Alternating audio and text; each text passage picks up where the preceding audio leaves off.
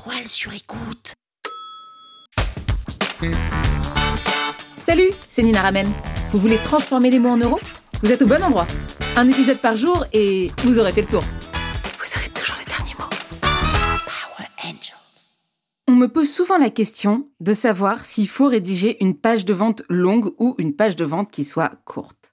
D'un côté, il y a ceux qui disent que les pages de vente doivent être concises parce que le lecteur n'a pas de temps à perdre, parce que une page de vente longue, ça peut décourager dans la lecture. Et de l'autre, il y a ceux qui préfèrent donner le plus de détails possible et être sûr de ne pas laisser de place au doute pour répondre à toutes les questions et toutes les objections. Moi, ce que je dis, c'est que tant que la personne n'a pas acheté, vous avez tout intérêt à continuer à lui parler. Faire uniquement des pages de vente courtes, c'est un peu comme si la personne, elle rentrait dans votre magasin, qu'elle vous posait une question et que vous lui répondiez par oui ou par non, et après que vous continuez vos activités. Bah non, si la personne est dans votre magasin, ce que vous voulez, c'est continuer à lui parler tant qu'elle n'est pas convaincue que le produit que vous avez à vendre est fait pour elle. Par exemple, si quelqu'un rentre pour acheter un jean, bah vous allez la voir, vous allez lui dire OK, quel jean tu veux? Est-ce que tu veux plutôt clair, plutôt foncé? Quelle coupe? Quel budget tu as? Et vous allez continuer à lui parler jusqu'au moment où en fait vous allez lever ses objections, vous allez la convaincre et que la personne elle passe à l'achat. Il vous arriverait jamais de dire OK, t'as ce jean là ou ce jean là et ciao, ça n'arrive pas. Donc à l'écrit, c'est exactement la même chose. Tant que la personne est sur votre page de vente, ça veut dire qu'elle s'intéresse à ce que vous lui dites. Tant qu'elle continue à vous lire, vous avez intérêt à continuer à lui parler. Donc l'objectif d'une page de vente, c'est de rassurer le lecteur, c'est de donner un maximum d'éléments qui vont faire ce qu'on appelle de la réassurance. Et entre-temps, eh ben, il faut faire aussi ce qu'on appelle des appels à l'action réguliers. Rappelez-vous, on a déjà parlé de ce que c'était qu'un appel à l'action, mais régulièrement, il faut lui proposer d'acheter. Évidemment, si le bouton acheter est tout en bas de la page, vous allez perdre beaucoup de personnes parce que beaucoup de gens n'iront pas jusqu'au bout et n'iront pas lire en fait toute la page de vente.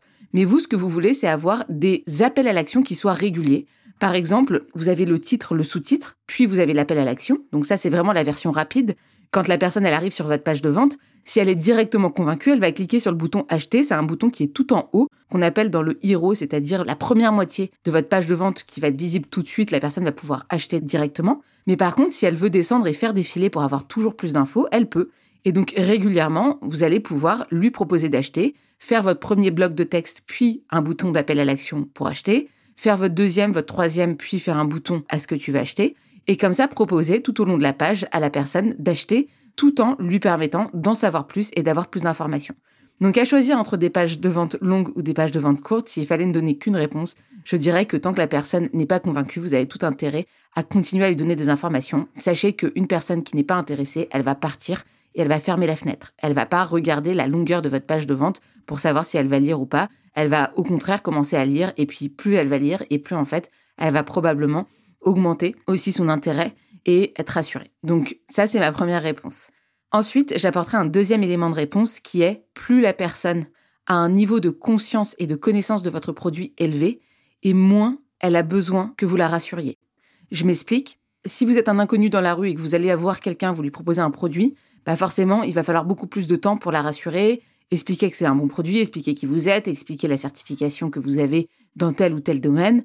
Donc voilà, ça va être beaucoup plus long parce que vous n'avez pas la confiance de cette personne. Et d'autre part, si la personne vous connaît, elle vous connaît depuis longtemps, par exemple si c'est un ami ou une amie qui vous propose ses services et que vous en avez besoin, alors au-delà du fait qu'on n'a pas forcément envie de travailler avec ses amis, mais potentiellement, vous allez plus facilement lui donner votre confiance et plus facilement signer un contrat. Par exemple, si on vous a recommandé quelqu'un ou recommandé un produit. Et donc là, c'est là où on voit tout l'intérêt, rappelez-vous, de cet entonnoir de conversion, de ce chemin de conversion, c'est que vous n'êtes pas un inconnu pour votre prospect.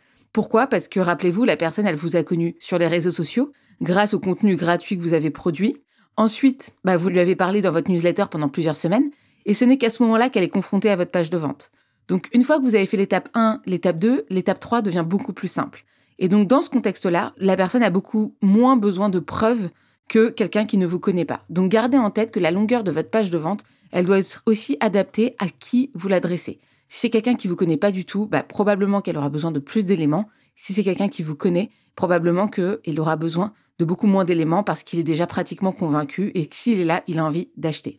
Je vous donne un exemple. Lorsque j'ai lancé mon produit de formation pour euh, aider les entrepreneurs en copywriting, eh ben, j'avais fait une newsletter et les gens cliquaient sur le bouton acheter et il n'y avait même pas de page de vente. C'était juste une newsletter.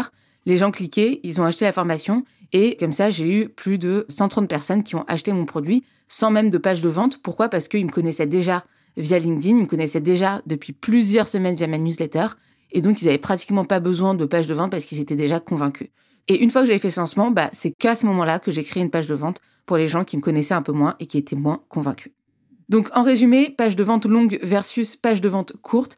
Moi, je vous conseillerais déjà d'aller sur des pages de vente qui sont plutôt longues, continuez de parler à votre prospect. Tant qu'il est là, c'est qu'il s'intéresse à vous. Tant qu'il est là et qu'il continue de lire, vous avez intérêt à continuer de lui parler. La personne, si elle a envie d'acheter, elle cliquera sur le bouton acheter. Au moment où elle est convaincue, elle y va et c'est bon, elle met sa carte bleue. Par contre, une page de vente courte, eh ben, vous pouvez manquer d'informations et vous pouvez passer à côté d'une vente. Et gardez en tête autre chose, c'est que plus la personne vous connaît et plus elle aura confiance en vous et moins vous aurez besoin de faire de pages de vente longues. Power Angels. La toile sur écoute. Vous avez aimé ce podcast? Sachez que ce n'est qu'un pour cent de ce que je partage gratuitement. Si vous voulez en savoir plus, abonnez-vous à ma newsletter, le lien est en description. Vous aurez chaque semaine des cours, des exercices et des tutos pour améliorer votre écriture de vente, pour améliorer votre copywriting. Je vous dis à tout de suite.